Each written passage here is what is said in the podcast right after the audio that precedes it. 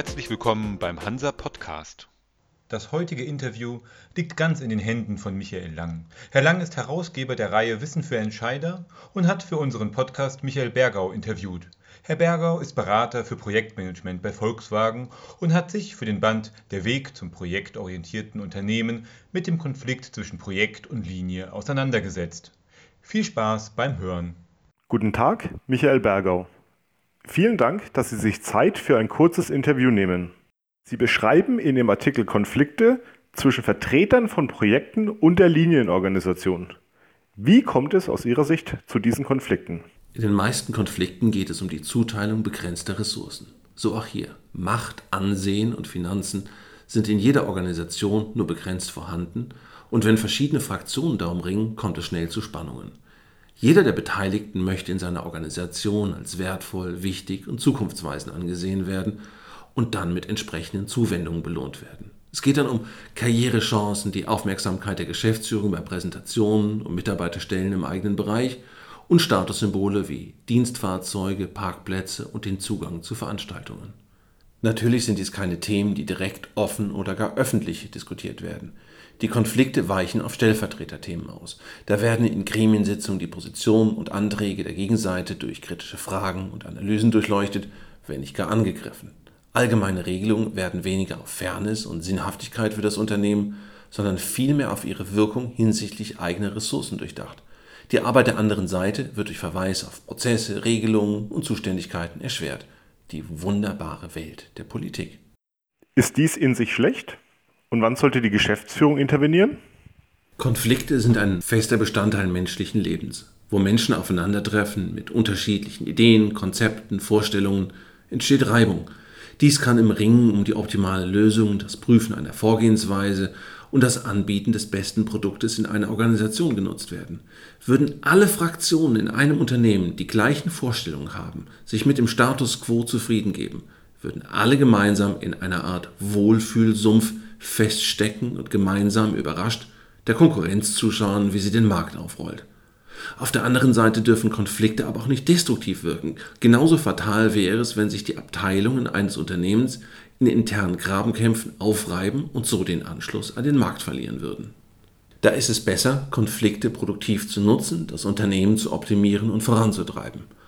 Eine zentrale Rolle hat dabei die Geschäftsführung, die sich selbst als neutrale Instanz positionieren und Spielregeln für Konflikte als produktive Kraft durchsetzen sollte.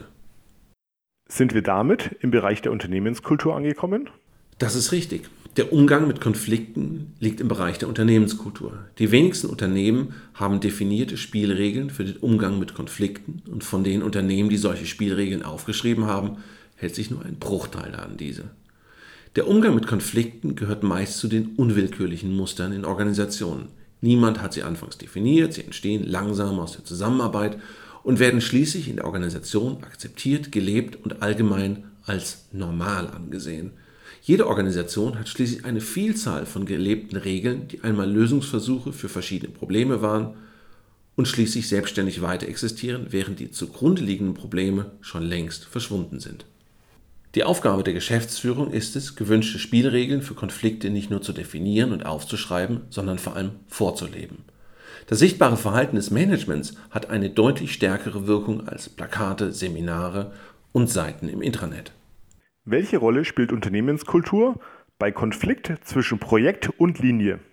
Projekt und Linie bilden aus unterschiedlichen Zielsetzungen im Unternehmen oft eigene Subkulturen. Das Ziel der Linie ist es, bekannte Dienstleistungen oder Produkte möglichst effizient anzubieten. Im Kontrast dazu steht das Ziel von Projekten, einmalige Dienstleistungen oder Produkte zu erbringen. Diese unterschiedlichen Zielsetzungen haben weitreichende Wirkungen auf die Arbeitsweisen und führen schließlich zu eigenen Subkulturen. In der Linie werden Organisationen auf Dauer gebildet, in Projekten nur für die Dauer des Projektes. Dann werden sie wieder aufgelöst. In der Linie gilt es, in einem verhältnismäßig stabilen Umfeld hohe Zuverlässigkeit und Effizienz zu erzielen. Im Projekt müssen Ergebnisse in einer oft unbekannten oder instabilen Umgebung erarbeitet werden. In der Linie sind Rollen und Verantwortung recht stabil, in Projekten oft sehr dynamisch. Diese unterschiedlichen Arbeitsweisen ziehen schließlich jeweils andere Persönlichkeiten an. Wer Risiko, Unsicherheit und Abwechslung mag, wird eher in Projekten arbeiten. Wer es vorzieht, sich in einer relativ sicheren Umgebung auf seine Aufgaben zu konzentrieren, wird eher in einer Linienorganisation glücklich werden. Und auch diese unterschiedlichen Subkulturen können zu Konflikten führen? Ja, stellen Sie sich folgende Situation vor. Ein Projektmitarbeiter hat die Aufgabe, Informationen zu einem Thema zu beschaffen und natürlich besteht ein hoher Termindruck. Dieser Projektmitarbeiter geht nun auf einen Linienleiter zu und verletzt dessen Auffassung von Vorgehen und Protokoll. Der Linienleiter erwartet nämlich einen hierarchisch mindestens Gleichgestellten, der ihm eine Terminanfrage über sein Sekretariat einstellt, sein Anliegen im eigenen Büro persönlich erklärt, eventuell schriftlich plausibilisiert und dann einen angemessenen Zeitraum für die Bearbeitung gewährt. Stattdessen trifft er in der Kantine einen völlig unangemessen gekleideten Projektmitarbeiter, hierarchisch weit unter ihm, der ihn nicht nur unter Umgehung jedes Protokolls direkt anspricht, sondern auch mit der Forderung belästigt, in einem lächerlich kurzen Zeitraum Informationen bereitzustellen.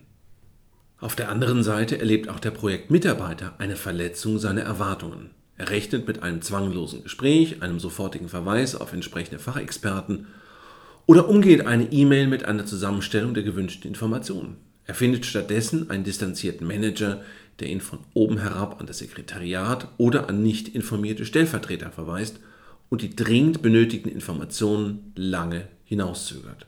Bis zu der nächsten Begegnung haben beide Seiten in ihrer Organisation Verbündete informiert und sind entsprechend eingestimmt. Man ist gemeinsam auf dem Weg in die Eskalation. Wie kann man nun damit umgehen? Und wie kann eine Geschäftsführung zur Lösung dieser Konflikte beitragen? Der erste Schritt ist zunächst die Anerkennung, dass solche Konflikte stattfinden und weiterhin stattfinden werden.